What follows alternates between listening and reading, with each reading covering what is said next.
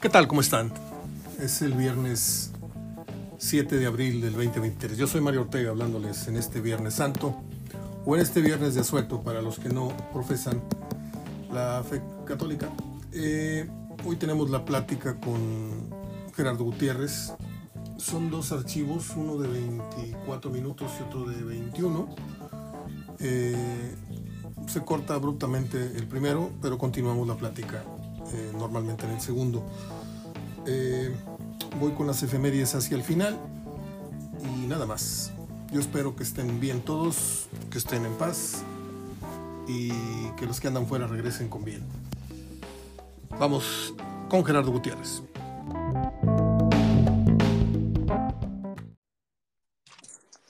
Finalmente acá estamos con Gerardo Gutiérrez en este viernes 7 de abril, Viernes Santo. Gerardo, ¿cómo estás? Te saludo con el gusto de siempre. ¿Qué tal, Mario? ¿Cómo estás? Muy bien, gracias. Bueno, pues uh, ecos del Tigres 1, uh, Motagua 0 y la jornada 14 que arranca hoy con dos partidos. Y no sé si tengas algún otro tema en puerta. Yo quería nada más, respetando esta fecha, pero quería conversar contigo una cosa de media hora, además de que tienes tú un compromiso a las un ratito más, en un ratito más. Bueno, pues eh, la victoria de Tigres este, no corrió tanto riesgo como uno pudo haber pensado. Motagua tenía seis o no sé cuántos juegos anotando un solo gol. Y Tigres se trae la victoria 1-0. Una llave que tiene que cerrarse, creo que, no digo sin mayor problema porque siempre un partido hay que jugarlo, pero Tigres debe de avanzar en esta llave de CONCACAF, Gerardo. Sí, Mario, fue un, un partido que se ganó con pura actitud. La verdad, este Chima probó algo diferente con, con el diente, con Guillac, no pasó nada. Creo que lo mismo que es con Guillac Ibáñez. Pero como quiera, Mario, este, póngase a Iván, a Ibáñez, a Guiñac, o pongas a, al diente a Guiñac. Siempre, siempre hemos dicho, pues Guiñac cuando lo siente, cuando lo sienta, pues sigue, sigue generando lo máximo Guiñac sigue generando las mayores oportunidades, lo, lo que se genera. Entonces habla de que eh, justifica que es un hombre de peligro que por eso difícilmente puedes quitar teniéndolo. Sin embargo, bueno, probó algo diferente. La única prueba que creo que no, no funcionó es probar a, a como, como titular. No pasa nada con él, ni de relevo, ni como titular. Y, ya cuando entra Gorrearán, pues es un aliciente, estaba lesionado, que, regrese porque sí este, le dio a Tigres más, eh, pues más, más generación de jugada, más profundidad, más peligro. Creo que eso puede ser bueno para los próximos juegos que tiene Tigres. Y, y, se trae una victoria en donde no se vio mucho la presión del equipo que se lo comiera simplemente en un pasto muy alto, con mucha humedad eh, en el ambiente, pues hizo lo, y, teniendo que tiene un juego el sábado, pues hizo lo, lo que pudo para, para lograr una victoria que, que aunque mínima ventaja en un partido normal en el marcador, sí es una amplia ventaja en un partido donde vale el gol de visitante, es criterio de desempate, donde vienes ahora a tu cancha, donde ves que Motagua no trae gran cosa. Entonces, eh, para avanzar a semifinal, si se le ve a Tigres allí claridad y falta nomás que, que para que Chima esté más tranquilo y la misma directiva y la, afición lo hagan ante, ante Mazatlán, ¿verdad? Porque eso pues va a seguir justificando lo que dice el Chima, que, que están vivos en los dos torneos y, finalmente así es. Eh, van para semifinales, aunque sea contra León en, en CONCACAF y si le ganas a Mazatlán, vuelves a estar peleando entre los primeros cuatro, cinco, seis lugares.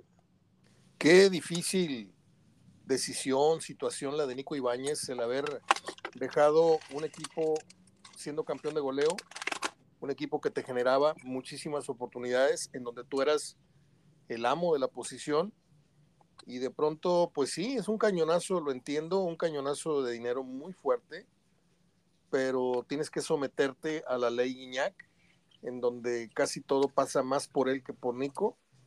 Y qué difícil es para Tigres estar ya pensando en el relevo de Guiñac mientras Guiñac sigue generando. Entonces, no tienes argumentos, como bien dices, para sentarlo, porque pues finalmente es el que más, más te rinde arriba, aunque de pronto desaparezca 80 minutos, pero sabes que en cualquier momento te mete un gol o dos goles o un penal, este, pero es muy, muy repetitiva ya, Gerardo, la historia de cuántos jugadores como Nico Ibáñez, unos mejores, otros iguales, otros menos, pero con características que vienen de triunfar en otros equipos y que son totalmente opacados, nulificados, oxidados por el delantero en, suerte que esté en ese momento en Tigres y, pues en la época Guiñac no ha habido oportunidad para nadie de que destaque en el gol.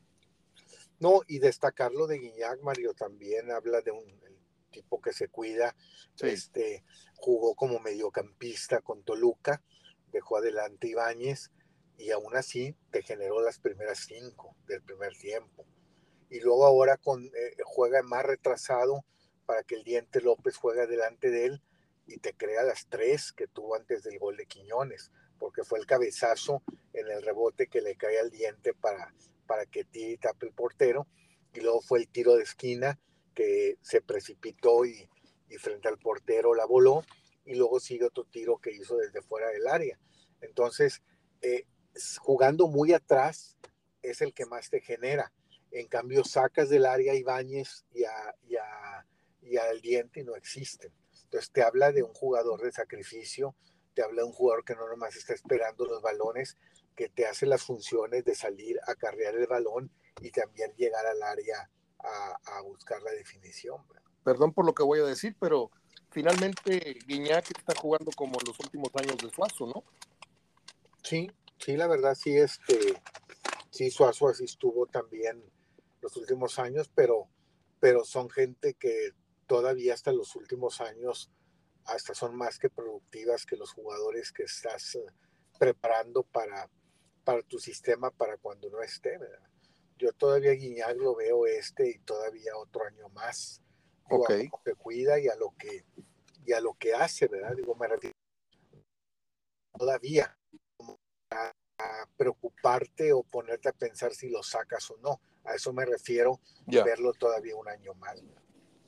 Y estaremos viendo ya un adelanto de lo que pueden ser los últimos 50 eh, partidos, 60 partidos de Guiñac, ya no como nueve clavados, sino dándole el 9, en este caso a Nico, y jugando como tú dices, como un 10, como un, un, 9 mentiroso atrás del, del 9 fijo. O sea, eh, dejaremos de ver a Guiñac como el ariete para convertirse, pues no sé si en un gaitán en un, pero en un jugador que además de filtrar, pasar para gol, pueda tener la opción de gol también. Sí, pero también mientras el que quieras poner adelante te funcione. El 10 ya no te funcionó, de hecho yo creo que ya se va. Ibáñez va llegando, pero, pero tú decías ahorita, el jugador a veces no valora eso, Mario. Estaba muy bien en Pachuca, podía lograr más en Pachuca, podía ir por un bicampeonato, pero el jugador se deja llevar por el dinero que finalmente vale. Y sí vale, Mario, pero también ves cuando ese tipo de jugadores se retiran, eh, es lo que más resienten y generalmente jalan hacia cuál es el equipo de tu corazón, pues yo te aseguro que ahorita el Ibáñez eh, es el Pachuca, ¿sí? Entonces, este, pero salen del equipo y por la cuestión económica y ven que, y pues ven que se equivocaron, por eso se valora mucho los jugadores de antes que pues te permanecían 10, 12, 15, 20 años y, y se identificaban mucho con, con la institución. Hoy la verdad, la cuestión económica, los torneos cortos, los cambios, las oportunidades de, ingresos para los clubes, pues no permiten eso. Estamos viendo las últimas llamaradas de lo que fue una gran fogata. Eh, estamos viendo la, parte final de Pizarro. Estamos viendo ya que a, Guiñac le queda un 40% del 100% con el que llegó. Eh, estamos viendo a una Well que ya no ataja todas y que cada vez pierde más la cabeza, aunque para muchos puede ser una constante pero ese ridículo que hizo en Toluca, la verdad que a mí me, da mucha pena. Este, eh, ya estamos en plena, en plena metamorfosis de Tigre, ¿no? Ya se está viviendo, esto fue sigiloso, pero ya ahorita ya es total el cambio de plantel, el cambio de estilo, Eh, antes eh, el Estado Universitario era una fortaleza, ahora Tigres tiene tres derrotas, dos empates, dos triunfos, no sé. Eh, estamos viendo otra era de Tigres en lo que se acomodan de nuevo en, la, en, la, en, los lugares en los que acostumbraron a la gente, Gerardo. Sí, como le pasó cuando salió la primera vez el Tuca, allá en el 2002, 2003, que tuvo muy turbulenta la, todas esas eras, pero yo la diferencia que veo ahora, Mario, es que es con una directiva más seria, con una, una institución con más infraestructura, no como aquella que ibas por un directivo de Jalisco y luego traías a Daniel Guzmán y luego traías a, este a Mario Carrillo con Brujas de la Petaca y todo. No, no, la verdad, iba institución con más infraestructura, pero sí es lógico después de, de toda una época con un solo técnico, que estés pasando por este tipo de situaciones, pero lo está buscando con técnicos serios, lo buscó o con técnicos, me refiero serios, no hablo de seriedad, hablo de, que te pueden aportar algo como Miguel Herrera en su momento, que él se fue por otra situación, como era la de Diego Coca, ¿sí? Y, creo que no estuvieron mal del Chima Ruiz tampoco, ¿verdad? Vamos a ver pues qué sucede después. A mí me gustaría que que dentro de todo lo turbulento y, las derrotas que acumuló Tigres y los partidos sin ganar en universitario, si lograran levantarse de esta con, con la agenda que les viene, Mazatlán, Querétaro, Puebla, León, yo creo que, que debiera, este, debiera considerarse eh, una nueva oportunidad Chima, creo yo, porque finalmente, aún con, con esta situación turbulenta, no estarías o no hubieras corrido a Coca. ¿sí? Estarías diciendo, pues estoy empezando un proceso con un técnico serio. Bueno, pues darle la misma oportunidad a Chima si logra salir de, esta.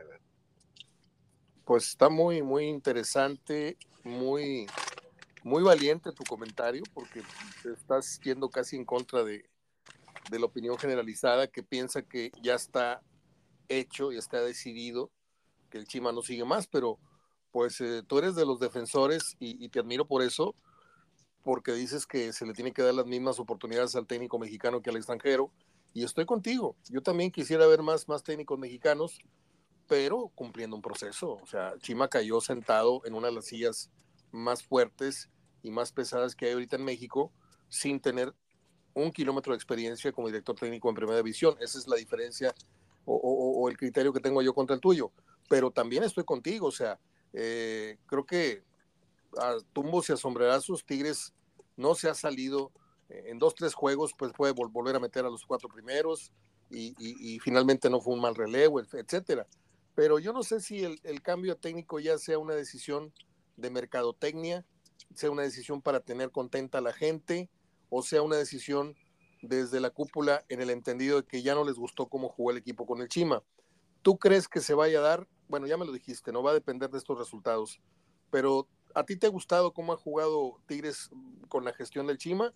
¿Crees que puede mejorar o no le han dado tiempo de, trabajar ese famoso argumento que no ha tenido tiempo, no, no ha habido días constantes de trabajo, a lo mejor con la pretemporada ya le entienden o ya se ubican. O sea, ¿qué va a pasar con Chima Ruiz desde, tu entendido eh, en el caso de que no tenga un saldo a favor en estos cuatro partidos? Mira, Mario, este debe, eh, se han cometido muchos errores alrededor del Chima. Eh, para que Chima pudiera continuar, le tendrían que limpiar un poquito el cuerpo técnico, dejárselo más, eh, más, más angosto, más liviano, sino no tantas cabezas. Esa es una. La otra, cuando Tuca iba mal, porque también tuvo momentos malos dentro de sus tantos años, salía la directiva y decía, se van a ir todos, pero menos el Tuca, el último que se va es el Tuca. Y eso le genera al jugador algo, por si está pensando algo diferente. Aquí, el que salgas cada semana, como ya se hizo una costumbre ratificarlo, habla de una poca, habla de una inestabilidad, habla de una poca seriedad. Le estás mandando mensajes sobre toda esa afición joven, porque ya están eh, siendo más jóvenes las aficiones, que, que te digan a quién traen, que te empiecen a decir a quién traen. Y los jóvenes de ahora, también hablo de los periodistas, Marios jóvenes de ahora, que se creen técnicos o que, o que creen ser más técnicos, eh, avientan nombres que Espíritu Santo y que, mira, yo cuando dije no Espíritu Santo dije más bien lo que necesita Tigres como está jugando es a la Santísima Trinidad completa, este, pero después me enteré que es un técnico. Y, me puse a estudiar de ese técnico, Mario, me puse a ver, bueno, a ver qué trae ese famoso Espíritu Santo, ¿sí? Y, y vi que no le gustan los jugadores viejos, no le gustan los jugadores de edad. Avientan diciendo nombres porque es el que leyeron en el programa eh, y, y, yo que, que es, creas, a, a, técnico les hace, mira, mira, me sorprende mucho que Miguel Ángel Garza a Bravos esté llevando a Camoranesi. Sí, yo creo que le gustó mucho como habló en, en, el programa de los maestros. Claro. Sí, porque mira, Mario, con todo respeto, de Camoranesi, sí, a René Isidoro García, de veras, Mario, es lo mismo. Digo, lo mismo. A Camoranesi no lo hemos visto. Tú sabes de un logro de Camoranesi como técnico ¿Le no, conoces es que, un logro? No, no, no vamos no, a hablar mal de Camoranesi. Nada no, más. no, no, no, pero, pero la etiqueta, Gerardo, es campeón del mundo y la gente se va con esa, con esa a idea. Eso va, a eso sí. vamos, Mario. Sí. Entonces, ¿por qué no darle oportunidad? Ahí, esas son de las cosas. Mira, si tú me dices que viene, no sé, este, el muñequito Careca. gallardo, care, Gareca o, o, bueno, dices, ok, tuvieron más eh, no, yo no lo veía, pero está bien, o sea, está bien, les vieron algo, traen una, una trayectoria, pero yeah. de Camoranesi, pues, pues, mejor llámale a Jimmy Lozano, ¿sí? ¿sí? Ya si tú quieres a Memo Vázquez, con todo lo que está ahorita con Cruz Azul, pues le hubieras hablado, lo tienes para la otra temporada, pero Ravelar Camoranesi como técnico, Mario, no te ha demostrado nada. Entonces, ¿qué me hace pensar a mí, Mario? A mí me hace pensar que les gustó mucho sus conceptos que dio los maestros. Sí. ¿sí? Como le dio a León mucho sus conceptos que dio los maestros, que lo sacaron de la mesa a las dos semanas y se lo llevaron a, a León, porque así lo sacaron. Es el, al Arcamón. Sí, eh, el Arcamón. Sí, es el segundo que sacan de la mesa de los maestros.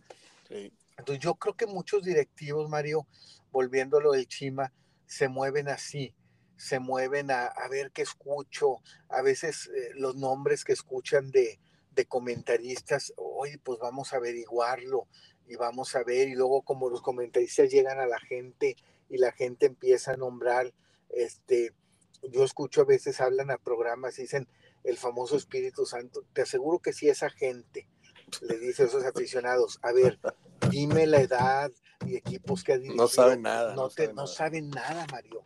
No, a mí no me da pena decirlo. Yo no sabía nada. Yo por eso dije, pues a como está Tigre necesita la Santísima Trinidad, no nomás el Espíritu Santo.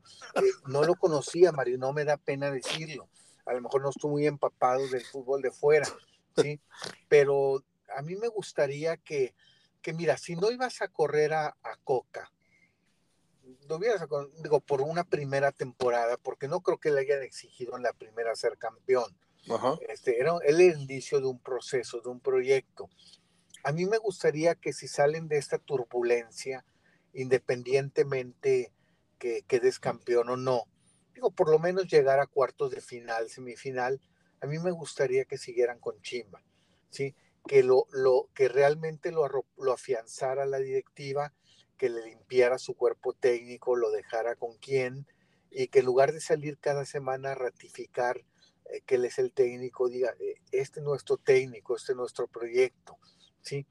Y, y, creo que, pero yo veo lo otro, Mario, yo, yo quisiera por eso no andar en esto, yo creo que, que por las dos primeras razones que tú diste, la cuestión mercadotecnia imagen. Y, y la cuestión de imagen, yo creo que se están yendo por, por, por otro técnico, ¿verdad? Se están yendo a, a independientemente, digo, salvo que sean campeones, eh, se están yendo a, pues a, a averiguar otro nuevo proyecto que puedan tener en donde puedan seguir em, o pueda mantener ese técnico el liderazgo de Guiñac, el liderazgo de Pizarro, el liderazgo de, Nahuel, sin que se los cuestionen, ¿verdad? O que sí que, o, que sí que, sin que se llegue a pensar que, están por encima de Chima, ¿verdad? En personalidad y en todo.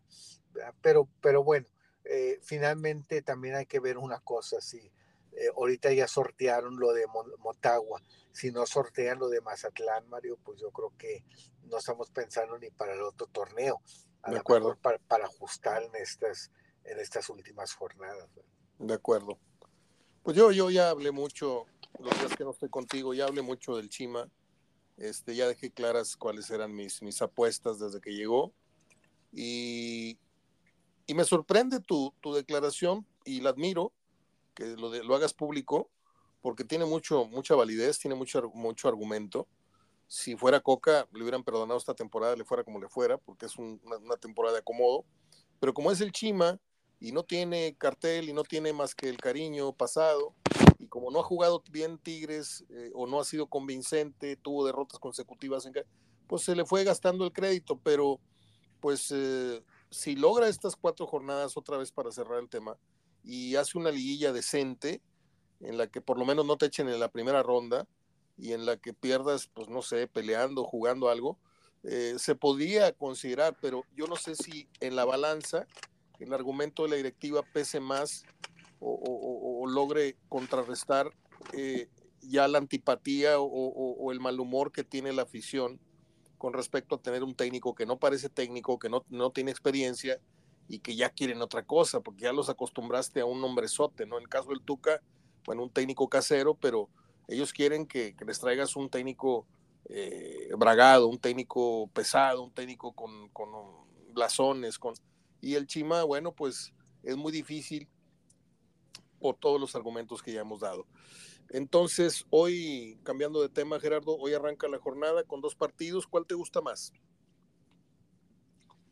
Me llama más la atención el de Tijuana. Tijuana. Sí, me llama más la atención ese partido. Digo, finalmente Tijuana está mal en la tabla, pero viene. Tijuana Querétaro. El Tijuana Querétaro. Sí. El Puebla Toluca pues lo veo muy, muy al sistema. Puebla no juega bien, no es vistoso el jugar. Y Toluca, pues de visitante, no, tampoco lo, he hecho como para, para tratar efectivo. Entonces creo que se puede dar más o generación en el Tijuana Querétaro, pero sin embargo el que repercute mucho en resultado para lo que se busca arriba es el Toluca. Sí, el Toluca por el lugar que está segundo y el Puebla porque también si gana se va a 19 y ya aprieta a Cruz Azul, a Tigres. ahorita se supone que ya entre el séptimo Tigres y el octavo Cruz Azul, si acaso nomás se pueden cambiar lugar, pero siguen calificando. Y calificar, acuérdate, del, del quinto al octavo, eh, tu repechaje lo juegas en tu cancha. Pero si Puebla gana y se va a 19, ya los aprieta a dos puntos de Tigres, a uno de Cruz Azul, entonces ya peligra también o Tigres o Cruz Azul de poder que pueden tener noveno o pueden irse más abajo. Entonces creo que este de y Toluca, que va con 25 puntos, busca llegar a 28 y despegarse de León que tiene 25 y del América 24. Entonces, eh, en cuanto a lo que se disputan de puntos, veo el Puebla Toluca como interesante. de acuerdo. Consecuencia del resultado. Pero como partido de fútbol, creo que puede no desentonar el, eh, como fútbol el Tijuana Querétaro. Sí, el otro día tuviste razón en ese pronóstico. No me acuerdo qué, partido contra qué otro lo cotejé. Cero. Y sí, era, era un partido del Necaxa. Sí, ahí tuviste mucha razón.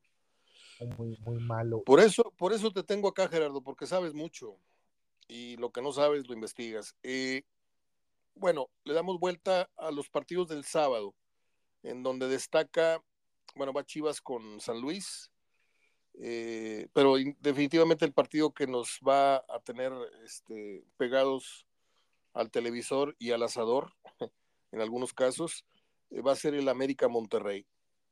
Tú ya dejaste claro que vas por el empate, ¿no?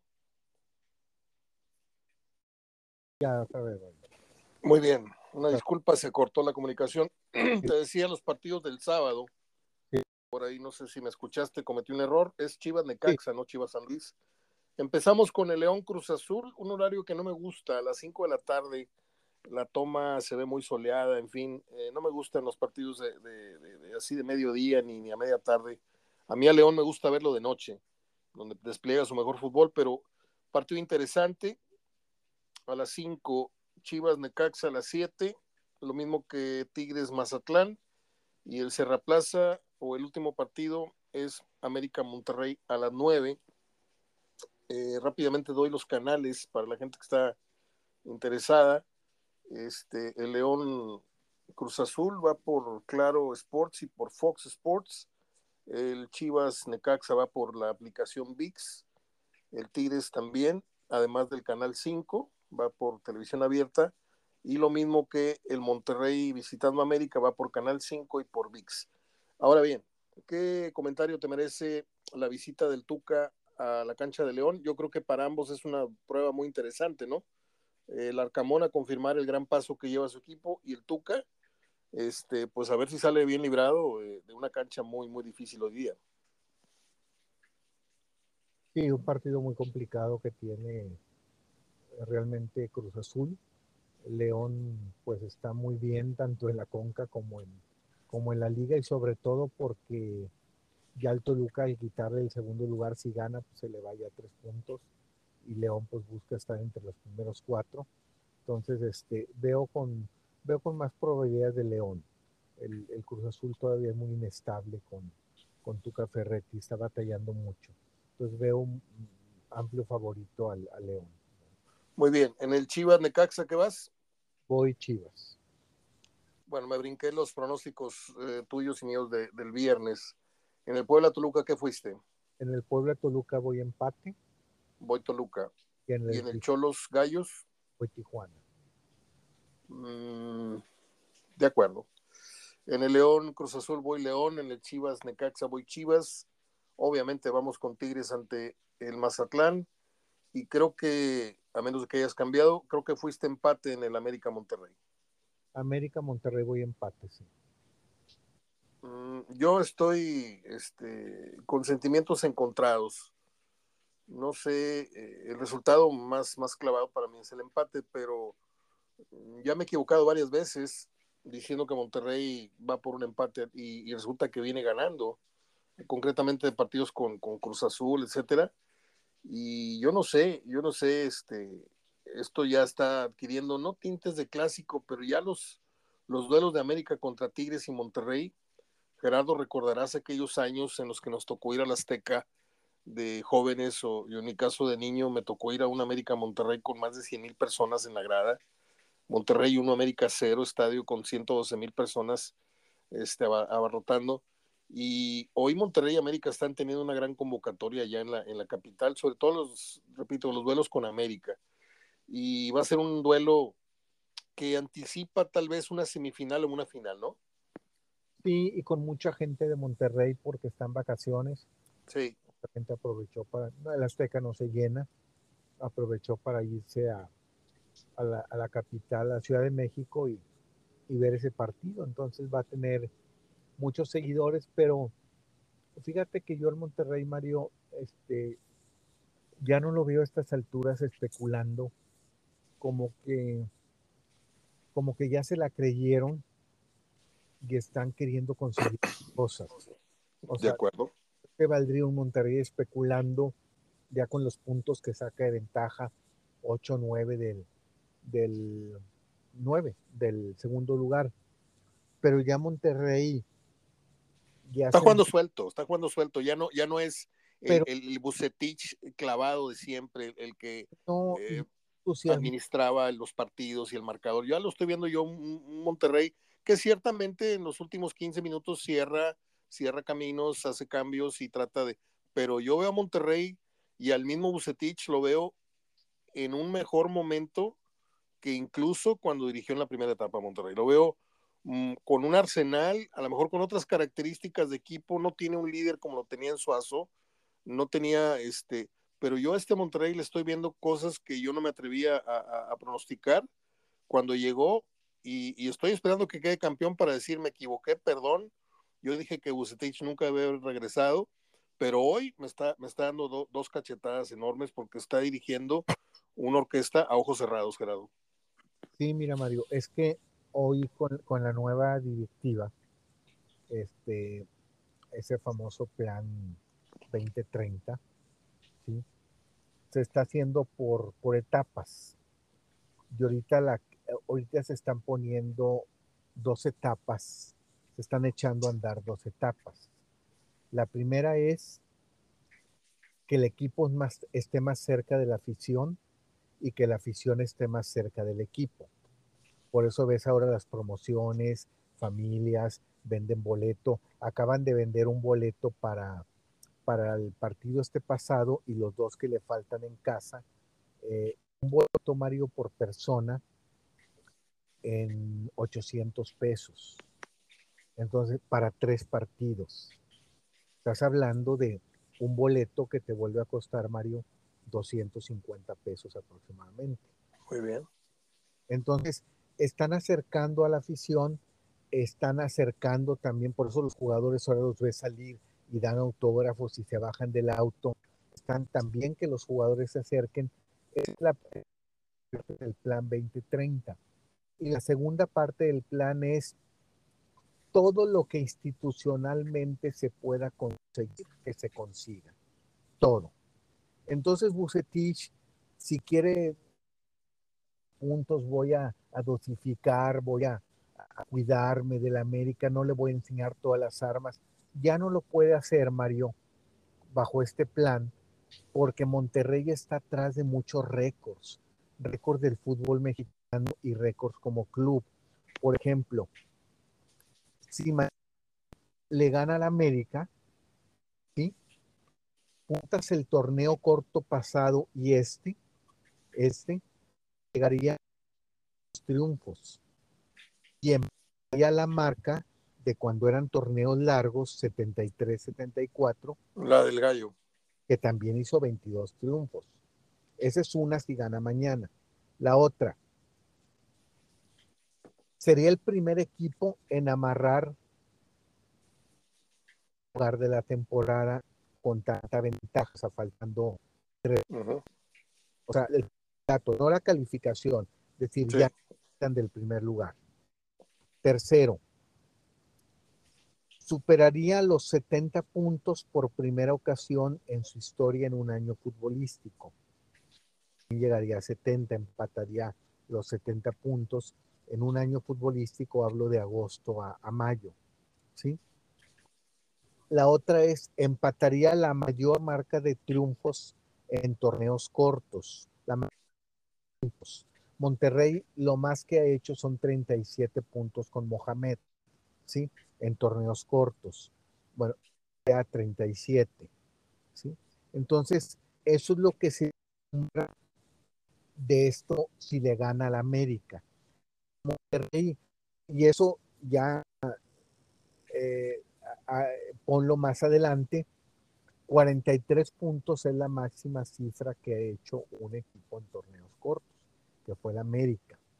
Además, lo hizo en el 2002 pero se jugaban 19 jornadas, no 17. Gerardo, ¿quién, ¿quién fue la, perdón que te interrumpa porque tengo que, que, sacar a, a, flote un tema que yo tengo años este, manejando y, me da mucho gusto que me, me, estés enterando de este plan 2030, no sé cómo se llama. Eh, ¿De qué mente sale o de qué cerebro sale esta idea de, de aspirar a, a ¿cómo se llama esto? No a la perfección, pero a, la máxima calidad posible. ¿De, dónde viene? ¿De Filisola, del Tato Noriega, de quién? De Filisola, Mario, lo conozco, este, lo tuve como alumno en prepa, este, muy rayado, muy rayado desde entonces, muy, muy entusiasta. ¿Entonces muy joven o qué? Filisola, no creo que pase. Bueno, yo también empecé cuando le daba clases a mi primera generación, le llevaba tres o cuatro años. No pasa de los 54, 50. Ah, muy bien, muy bien. Eh, y desde entonces muy entusiasta, desde entonces muy rayado, desde entonces, pero no, no el rayado fanático, sino el rayado que quiere más de su equipo, que quiere... Te voy a, sí. te voy a, te voy a decir por qué te, te interrumpí y, te pregunté esto. Porque yo he sido muy necio, muy insistente, y la gente que me escucha con regularidad sabe que no estoy mintiendo. Yo quería que un día llegase esta mentalidad a cualquiera o a los dos equipos locales, porque me da mucha rabia que León, que Pumas y ahora el Atlas, ¿sí? Con la mitad o menos de afición, de, de dinero, de muchos recursos, eh, hayan logrado ya un bicampeonato. Y yo digo que un bicampeonato a veces logras un título y a veces como que dices tú, vamos por el otro, ¿no? No es una, una casualidad ser bicampeón. A veces hay un, una motivación, hay un, hay un impulso este, que te lleva casi, casi eh, surfeando en una ola de éxito y, ya estás, pero hay que pensarlo, hay que visualizarlo primero. Yo decía, ¿por qué estos equipos, ¿por qué el, Tigre nunca fue bicampeón? ¿Por qué Monterrey nunca ha aspirado a ser bicampeón? ¿Por qué pudiendo, este, por ejemplo, cuándo le va a regresar Monterrey una de las seis, una de las dos goleadas de seis goles? Porque no se lo han propuesto. Y nunca se han propuesto, ¿sabes qué? Vamos 3-0, vamos así, vamos a cuidar. No, yo siento que ya es tiempo, y qué bueno que ya llegó, el tiempo en el que hay que aspirar a lo máximo. Si se puede golear, vamos a golear si se puede ser bicampeón, vamos a ser bicampeones, ¿sí? Y, esto me habla muy claro de que se viene finalmente, junto con el gran estadio que ya llegó, pues se viene una gran mentalidad ya para, para, para los dos equipos de casa. Yo quiero pensar que Tigres también está... traen dos personas a la, a la, cabeza para eso, Mario. Traen a Filipola y traen a, a, Pedro Sí, el nuevo. Y también él manejó toda la, imagen de los Oxos, entonces él ha sido el responsable de que el jugador esté más cerca de su afición, se va a la tienda todo el tiempo necesario, llevar a los mejores jugadores a los eventos, acercar. Bueno. Entonces, he estado con dos aristas importantes este plan. Este poco se puede hacer todo al mismo tiempo. Acercar más al equipo a la gente primero acercarlo a la gente, tanto al equipo como la afición a la gente, y también el hecho de que no escatimar ningún, no, no hacerle feo a ningún récord, a ningún logro. Mira, la próxima semana, Mario, que se reanuda la femenil, le van a entregar un reconocimiento a Eva Espejo por 200 partidos, la primera mujer, la primera mujer técnica que cumple 200 partidos en la liga femenil con Pachuca también, pero Monterrey le va a entregar ese reconocimiento. Bien. Sus partidos Pachuca de Monterrey. Claro. Entonces, para ellos es una, el decir, muy orgullosos de que no importa con cuántos, pero con nosotros está cumpliendo ya el, eh, y se está cumpliendo la mujer con más partidos dirigidos en Liga Femenil.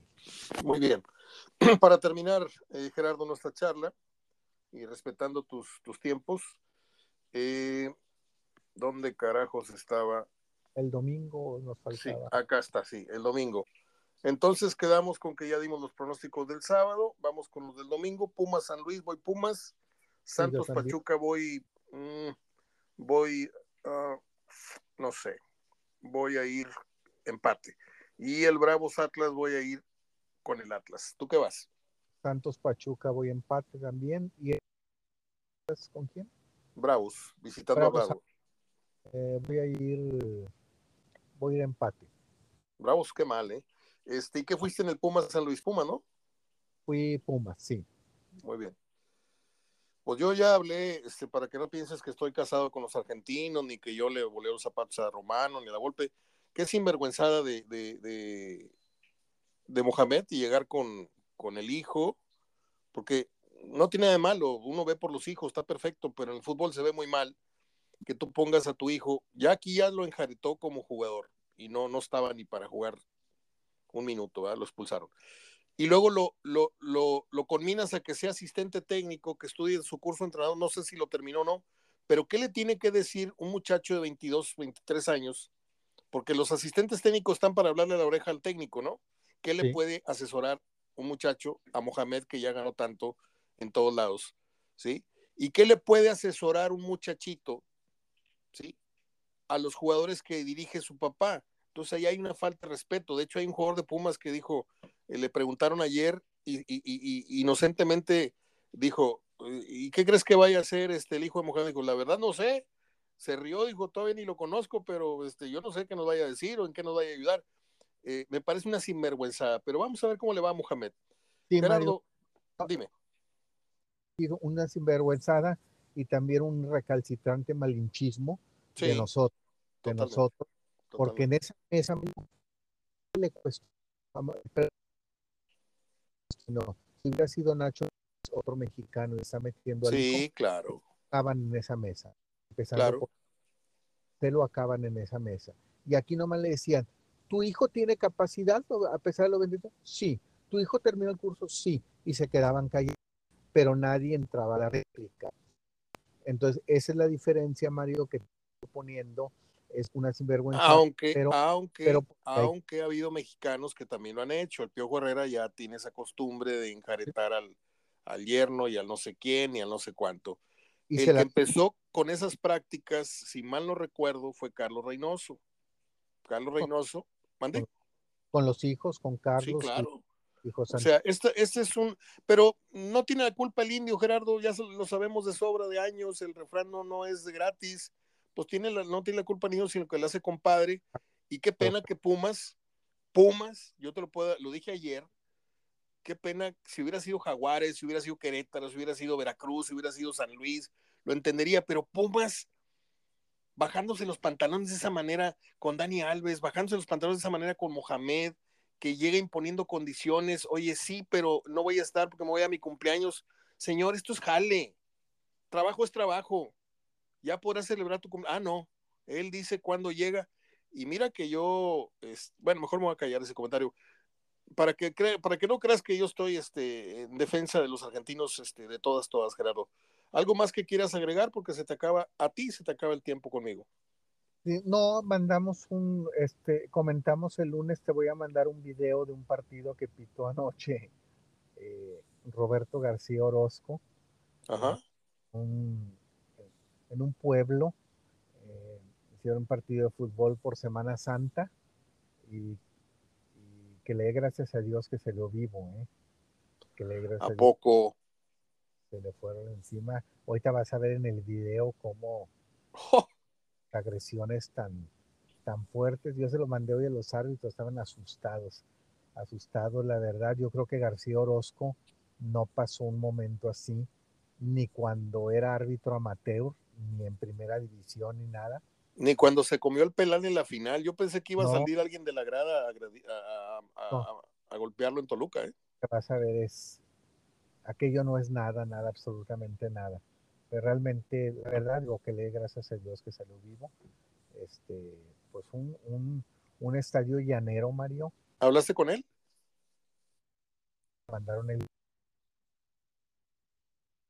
este, donde pues la policía tampoco pudo hacer gran cosa por él, ahí venía la encima y no sé, no se alcanza a terminar el video, no sé cómo lo cómo le fue un asistente, no sé quién pero no sé cómo le fue porque ya se corta el video, pero donde pues la gente con vergüenza todavía se va a los o a lo que pudiera ser de vestidores en un Pero ¿qué, qué, qué, qué, qué fallo pudo haber tenido o qué se estaba jugando como para que se, se, se, se haya enardecido de esa manera sin ver el video? Me parece que el fútbol ya, ya rebasó los límites en ciertos casos eh, masivamente hablando, eh, ya la gente está totalmente eh, confundida en lo que era antiguamente ir a ver un partido de fútbol, ahora se creen soldados del equipo, ahora se creen este, hordas de guerreros, gente que va y clava su bandera en un estadio y le rompe la bandera, o sea, ya el fútbol degeneró en otra cosa, Gerardo, desde hace muchos años. Yo lo platicaba hoy con los árbitros, con algunos de ellos, este, creo que nosotros somos los culpables, Mario. De acuerdo. todos los partidos tratamos de hacer arbitral. Eso es lo que le transmitimos a la gente. No que un ser humano se puede equivocar, sino, mira cómo es el América, mira cómo es el hermano del Atlas, como este. Siempre le vendemos. Generamos un poquito de antipatía, odio. Sí, con odio, con antipatía, como que lo va a ayudar, como que le va a beneficiar, más que puede existir un error arbitral. Entonces, de acuerdo. Hay en esos muchachos, en esos amateurs, está ayudando.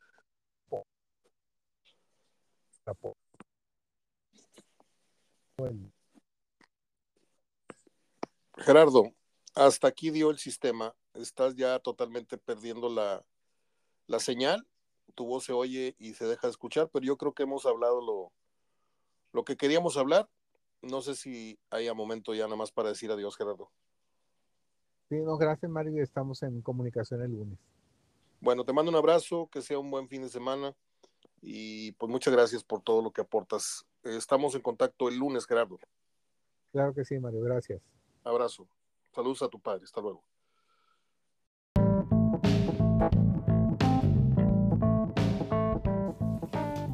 Bien, cerramos el programa de hoy con las acostumbradas efemérides en donde hoy vamos a rendirle un pequeño homenaje a un grandísimo guionista, director que es Francis Ford Coppola.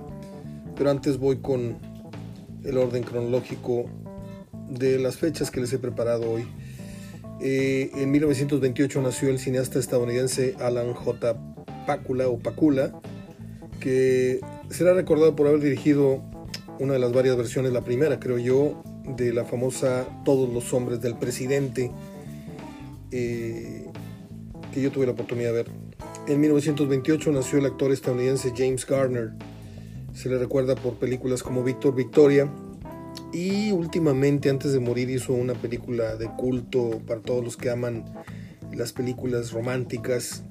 A mí, la verdad, me, me fascinó, debo decirlo, que se llamó Not, The Notebook con Gina Rowland, creo que era. Este, Corrupción Diario de una Pasión. Es una película encantadora. Así te digas el más purista y el más cinéfilo y el más... Esa película es realmente... El final es, es, el ideal que todos quisiéramos. No lo voy a decir porque hay gente que no la ha visto, no voy a revelar el final, pero es como todos quisiéramos que fuera. En 1939, les decía, nació el director y guionista estadounidense Francis Ford Coppola, director de la saga El Padrino. Ahorita me regreso con los trabajos de, del señor para terminar con las efemérides. En 1954 nació el director, guionista y actor chino Jackie Chan, el famoso Jackie Chan que conocemos en una pareja explosiva no me acuerdo cómo es, que Stoker será el, coprotagonista, no me acuerdo si la vi o no la vi, pero acá rato la pasan en televisión. Muy simpático Jackie Chan. Y luego creo que hizo la nueva versión de Karate Kid que tampoco vi. En 1964 nació en Nueva Zelanda el actor Russell Crowe. Eh, actuó y ganó el Oscar por El Gladiador. Mente brillante y no sé qué otras tiene. No se me hace un muy buen actor, la verdad. Hoy anda con un look así como de de trailero, una panza como la mía, este, se descuidó mucho, eh, igual que otros actores. En el 71 nació el francés Guy Depardieu, hijo de Gerard Depardieu y Elisabeth Depardieu. Falleció el 13 de octubre del 2008. Y ahora sí me regreso con lo que tiene que ver con las películas de este grandísimo director de cine que para empezar pues dirigió la trilogía del Padrino, que ya es decir, dirigió una gran, gran producción, una gran película como fue Apocalipsis Now en el 79 con Marlon Brando, eh, entre otros actores. Ahorita se me fue el reparto, Charlie Sheen o Martin, ¿quién? Martin Sheen. Eh, ¿Quién es el que hace el papel protagónico? Acuérdenme por favor. Tengo tantas cosas que decir que a veces me bloqueo. Eh, se me fue la onda. Es Marlon Brando, es Martin Sheen, Dennis Hooper, Lawrence, Fishburne, em, creo que sale Harrison Ford también, no, no se ría, estoy hablando en serio, que no haya puesto atención usted es otra cosa, pero sí parece que aparece Harrison Ford en Apocalipsis ahora. Y se me está yendo un actor, el que salió en El Padrino. Bueno, ahorita me acuerdo. Eh, ¿Cómo se llamaba este actor? Ahorita me acuerdo, ahorita me acuerdo. No sé. Bueno, vamos a. Siempre se me olvida un dato, siempre. Por dejarlo a la memoria. Películas por las que será recordado por siempre Francis Ford Coppola es Drácula, esta versión de Bram Stoker. Eh, una muy difícil que les comenté ayer, que es La conversación con Jim Hackman. Muy interesante película, pero muy cansada. Hizo Perdidos en Tokio. Esta película está divertida, es un humor negro, es una película lenta con Bill Murray Scarlett Johansson y sale un Giovanni Ribisi, un actor que vimos en Friends. Muy interesante, muy interesante película. ¿eh? No es para todos, pero a mí, a mí me agradó mucho. También está eh, Tucker con Richard Gere. Está Jack con Robin Williams. Está. ¿Qué más podríamos destacar? Hizo una, película con, Michael Jackson que se llamó Capitán EO. Capitán EO. Hizo un filme de Steven Spielberg, un documental de Spielberg muy bueno. Mm, ¿Qué más? El Gran Gatsby, por ejemplo hizo una película pues muy, muy tierna que se llamó El Jardín Secreto. Pero ya les dije yo los, los emblemas, los, los, productos en, pantalla más importantes que ha dado al mundo este señor Francis Ford Coppola. Y se me olvidó nada más ni nada menos que mencionar Patton con George C. Scott, una película de 1970 que ganó el Oscar y le valió el Oscar precisamente a, a este hombre, George C. Scott. Se me estaba olvidando un nombre, creo que de, de Apocalipsis Now, y no me puedo ir sin acordarme. ¿Quién era el, quién era el abogado? El abogado de la familia Corleone. No, no, no, de veras, no, no me puedo ir porque este, me da mucha pena olvidar ciertos nombres, pero me tengo que acordar, porque pues de qué se trata entonces esto.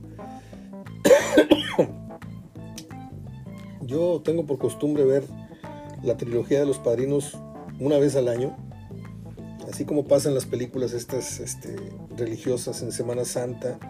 Por cierto, esta vez no vi Ben Hur ni vi los Diez Mandamientos, siempre las veo. Este año se me pasaron o están por pasarse. A ver si el fin de semana, este, aunque hay fútbol, este, pues voy a tratar de, localizar alguna. La que siempre me encuentro es la de Enrique Rambal, en blanco y negro. Eh, los, artistas, los artistas que salieron en El Padrino recuerdo que eran Diane Keaton, era Andy García, era la, hija de, Coppola, Sofía Coppola, uno de los grandes pecados que cometió haberla metido a, cuadro. Sale Eli Wallach, aquel que salió en El bueno, el malo y el feo. Sale eh, George Hamilton, sale eh, este actor que es muy bueno, Joe Montagna, sale Marlon Brando. Mm, y no, no me puedo acordar quién era el, abogado de la familia Corleone. Y no me voy a ir hasta no acordarme, ¿eh? perdónenme si usted quiere irse del programa, pero yo no voy a terminar la grabación hasta que no me acuerde quién era el abogado de porque es el, protagonista pues de Apocalipsis ahora así de fácil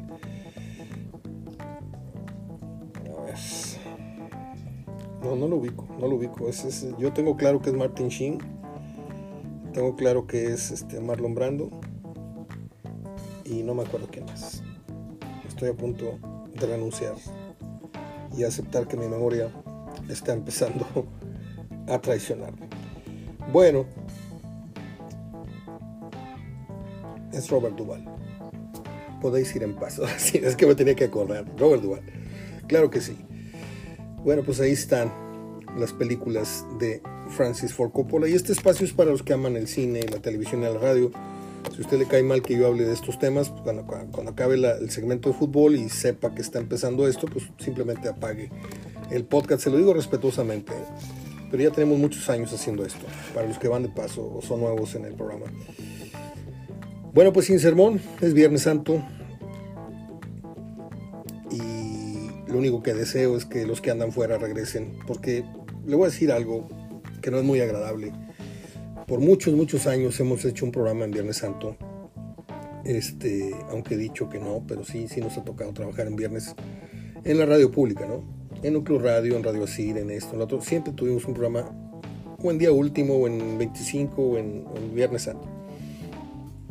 Y de repente regresábamos de, los vacacionistas regresaban y recibía yo alguna llamada al aire, pocas, pero recibí algunas, en donde me notificaban, oye Mario, ¿te acuerdas del aficionado aquel que te hablaba? Sí, fíjate que falleció en un accidente. Y no son pocos los recuerdos que tengo al respecto de gente que ya no volvió de sus vacaciones. Entonces, si usted me está escuchando en algún paraje, alguna playa, algún lugar, hay gente que se la anda jugando bien grueso, pero de eso no voy a hablar. Cada quien este, yo no tengo cara para hablar realmente de eso. Eh, están las carreteras muy peligrosas, pero la gente salió. Yo espero que regrese con bien, ¿sí? Que no regrese muy cansado, que no agarre el volante con sueño, que no vengan con la cerveza todavía de regreso, que, haya eh, prudencia y haya silencios para que el, que conduce, porque cuando venimos, cuando vamos de ida todos traemos una energía y un júbilo y unas ganas de llegar, pero de regreso venimos cansados y más cansado el, que, el que viene manejando. Entonces, por eso mi recomendación, ¿eh? no es por pegarle a la conciencia, hacer la conciencia de nadie, simplemente darles un buen consejo. Tómenlo, déjenlo, es todo. Abrazo, hasta el próximo lunes si Dios quiere. Pásenla bien y abrazo hasta donde estén.